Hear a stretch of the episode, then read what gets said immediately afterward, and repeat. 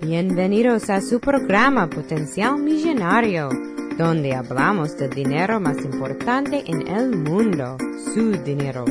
Y ahora con ustedes, Félix Montelara, autor del libro Potencial Millonario. Muchas gracias por sintonizar al programa Potencial Millonario. Este es Félix Montelara quien le habla. Soy el autor del libro Potencial Millonario. Si deseas participar del programa o hacer una llamada, puedes llamarnos al 334-357-6410. O si deseas enviarnos un mensaje electrónico desde mi página potencialmillonario.com.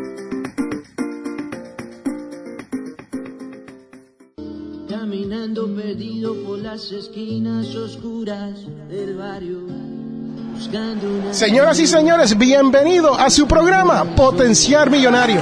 Este es Félix Montelara quien le habla y hoy estamos en la gran ciudad de Fort Worth, Texas. Sí, señoras y señores, estamos en Podcast Movement, una conferencia para podcasters aquí en los Estados Unidos. Y tenemos la gran visita de José Figueroa from Figueroa Financial. ¿Cómo estás, José? Muy bien, Félix, ¿cómo estás? Gracias por invitarme. Mira, cuéntame de lo que estás haciendo últimamente en cuanto a las finanzas personales. Ah, estoy muy activo. Este, recientemente publiqué mi tercer libro, que se sobre la, la mayordomía. También estoy, llevo el podcast semanal, ya casi estoy en 90 episodios que ya he grabado y publicado.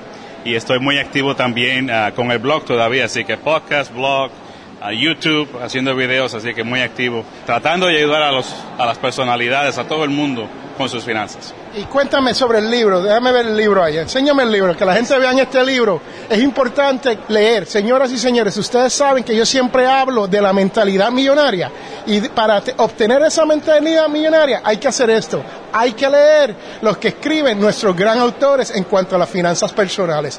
Cuéntame sobre el libro un poco. Este libro se llama No mío ni tuyo, pero nuestro. Y lo escribí porque hay el problema principal de las parejas casadas es que no están trabajando juntos con su dinero.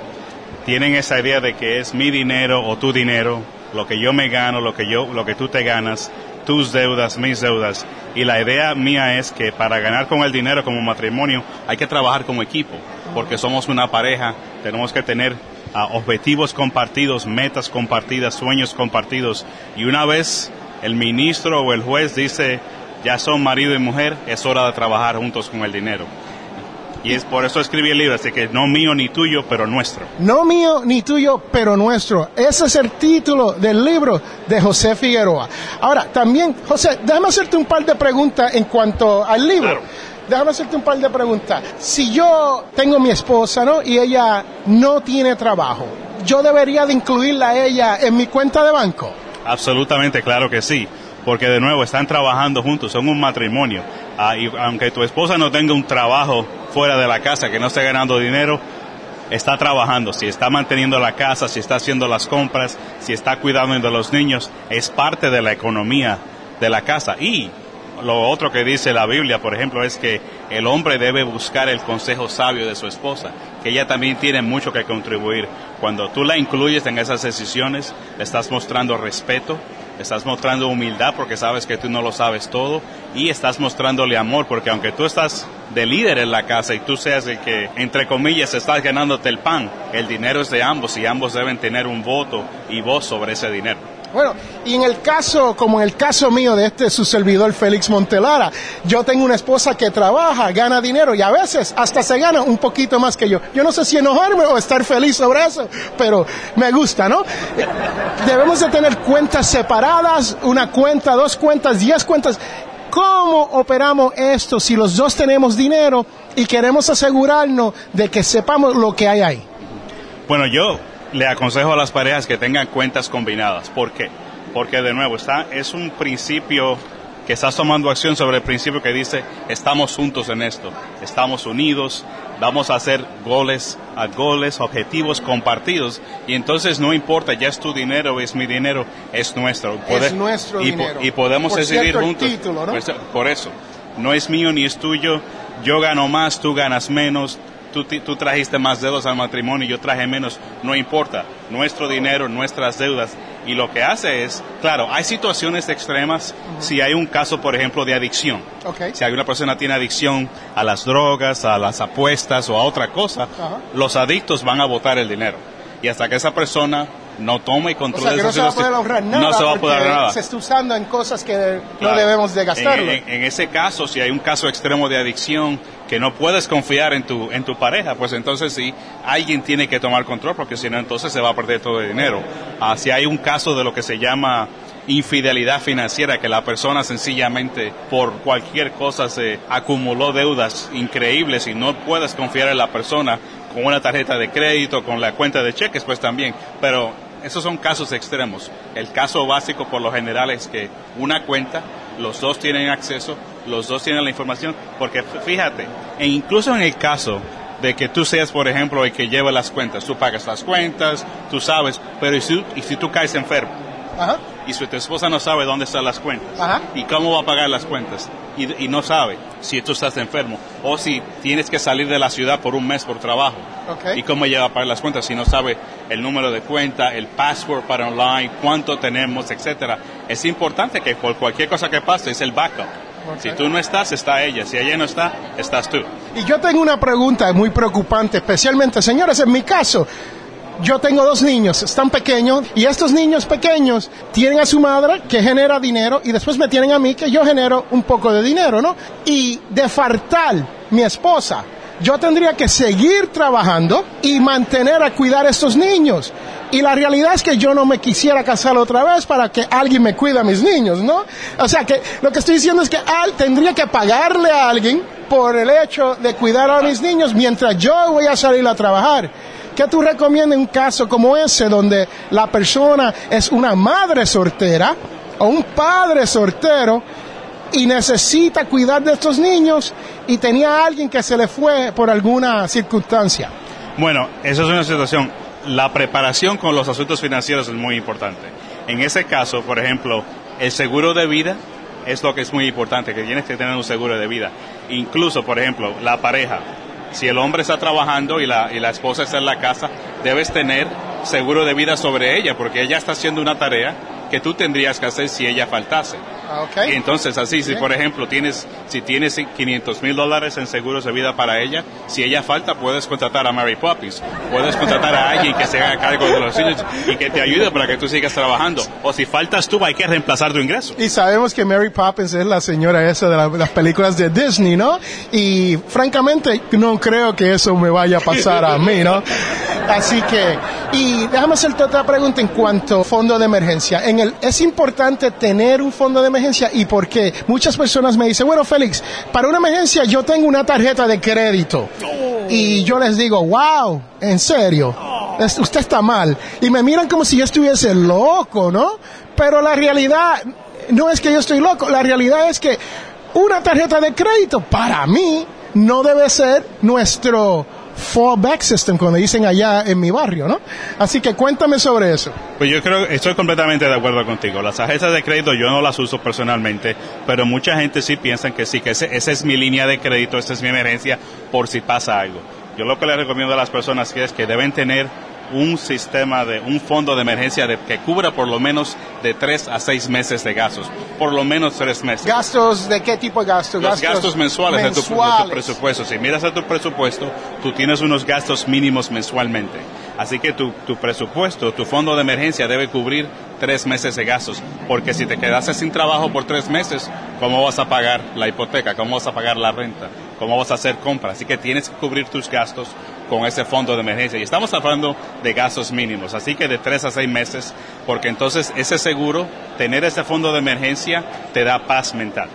Porque si pasa algo, tienes el dinero. Y sabemos que nosotros como familias peleamos mucho por la falta de dinero o el dinero que va a entrar o planificamos con dinero que no tenemos.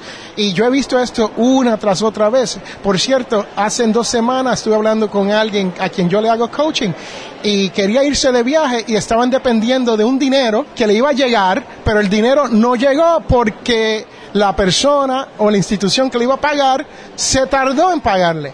Entonces ahora no tienen dinero, pero ya pagaron para pasaje, tienen el la reservación del hotel y no tienen el dinero. ¿Qué tú me puedes decir sobre esto de no tan solo el fondo de emergencia, pero sino planificar para cuando usted se va de viaje y no planificar con dinero que no tienes? Sí.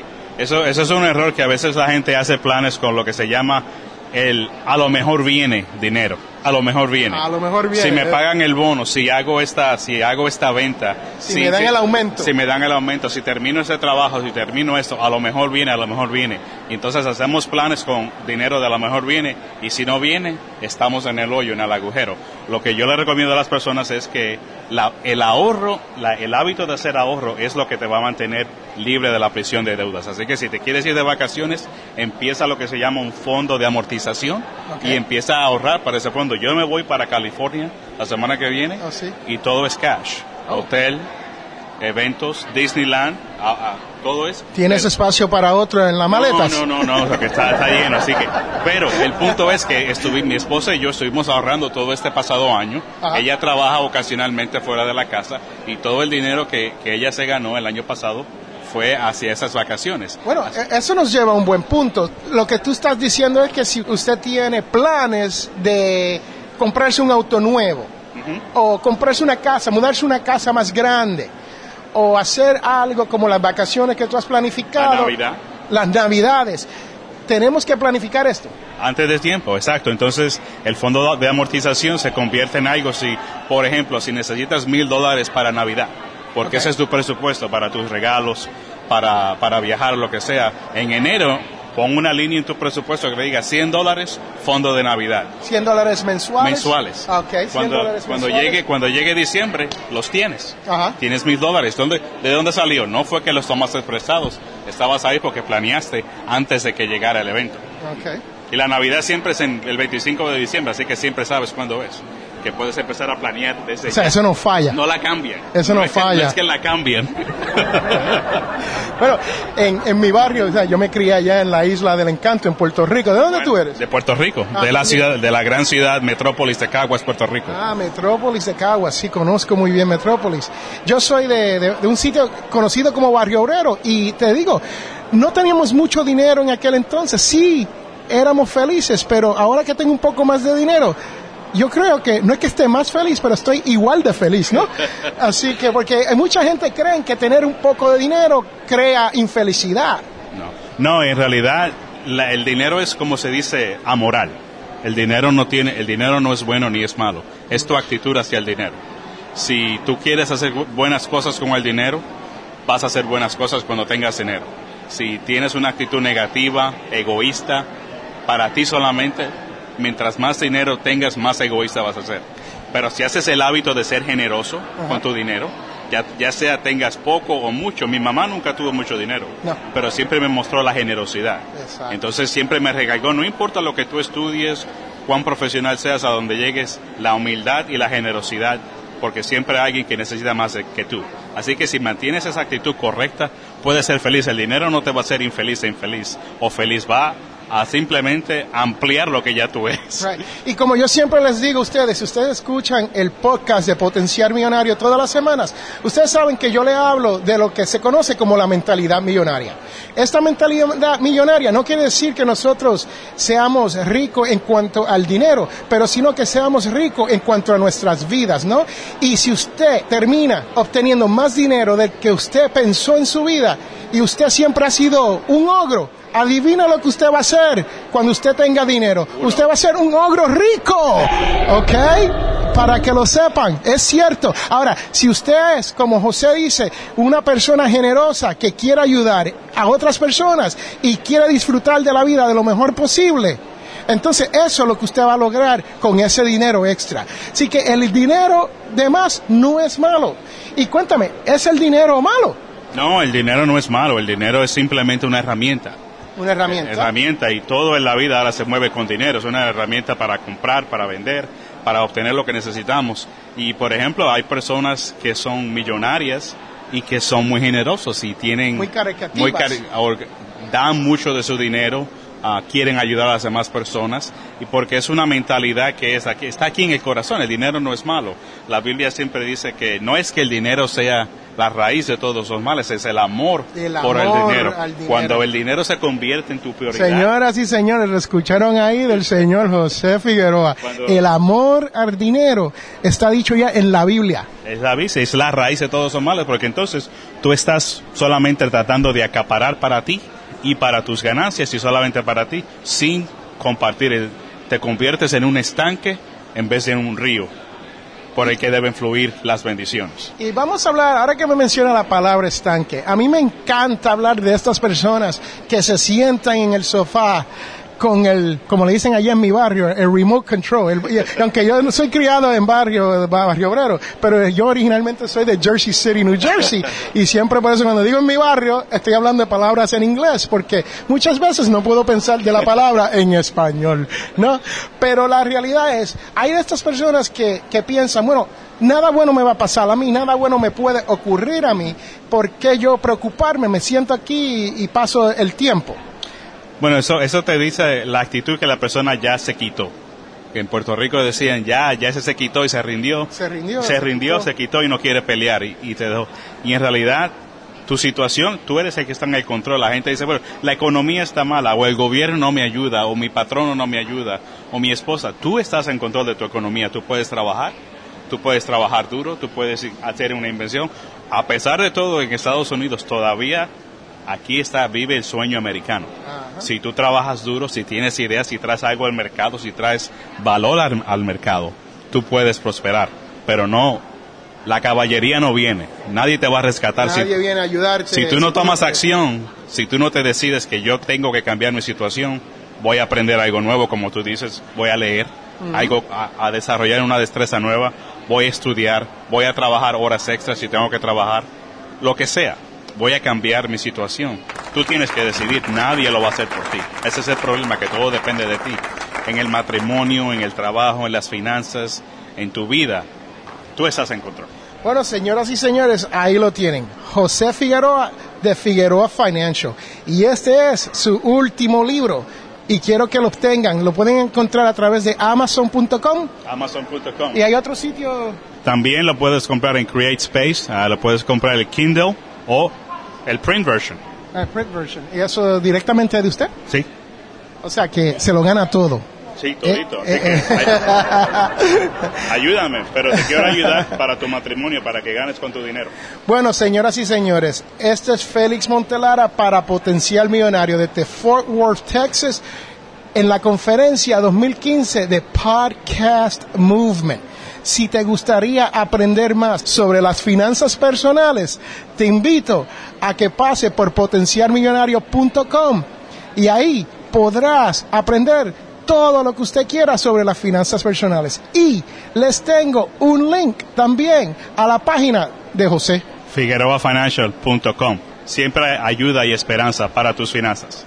Y recuerde que todos tenemos potencial millonario.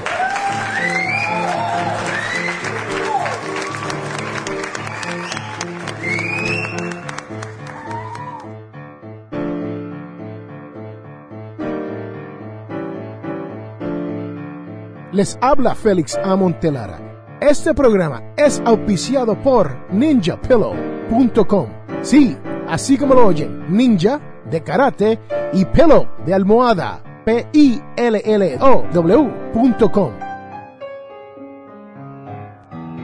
Regresamos a Potencial Millonario. Bienvenidos al programa Potencial Millonario. Sí, señoras y señores, el podcast donde hablamos del dinero más importante en el mundo, su dinero. Espero que hayan disfrutado de la entrevista que acabamos de escuchar, pero más importante, espero que pongas en práctica lo aprendido. Sí, señoras y señores, y ahora les tengo la devoción de la semana, la cual viene de Juan 6.67 al 68 y dice, Jesús preguntó a los doce, quieren marcharse también ustedes. Pedro le contestó, Señor, ¿a quién iríamos? Tú tienes la palabra de vida eterna. Sí, señoras y señores, así como lo escuchan, las alternativas son muchas. Como sabe, cualquiera que haya considerado seriamente encontrar a Jesús, no solo hay otras religiones y maestros, sino que son muchas las distracciones y las obsesiones que pueden agobiar nuestros recursos físicos y mentales. Estas alternativas pueden que no lo lleven a la vida eterna, pero nos mantienen demasiados ocupados. Sí, señoras y señores, así como lo oyen. Esto viene de Juan 6.67 al 68. Y les tengo que decir que una de esas distracciones es el tema del cual hablamos aquí en este podcast, Potenciar Millonario, que es el dinero. Sí, hemos aprendido que el dinero no es el problema. El problema es el amor al dinero. ¿Por qué? Porque interviene con nuestra fe al tratar de acercarnos a Jesús. Sí, el amor al dinero. Pero el dinero en sí es una herramienta que nos puede ayudar a vivir una vida mejor en este mundo donde nosotros la pasamos. Ahí lo tienen, señoras y señores. Como le dije, Juan del 6 al 67, 68. Jesús preguntó a los doce, ¿quieren marcharse también ustedes? Y Pedro le contestó, Señor, ¿a quién iríamos? Tú tienes palabra de la vida eterna. Y recuerde que todos tenemos potencial millonario. Regresamos en un momento.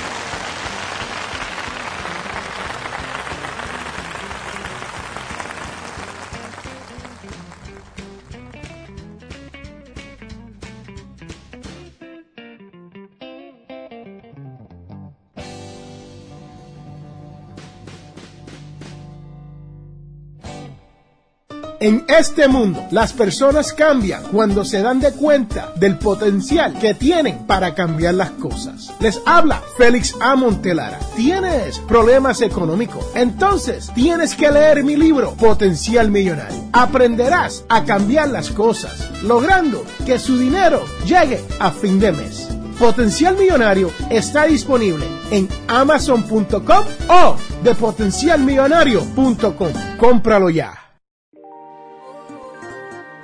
hemos llegado al final de nuestro programa Potencial Millonario. Si le gustó lo que escuchó hoy, se puede comunicar con nosotros al 334-357-6410 o se pueden comunicar a través de nuestra página web. Sintonice el próximo sábado a las 8 de la mañana y recuerde, todos tenemos potencial millonario.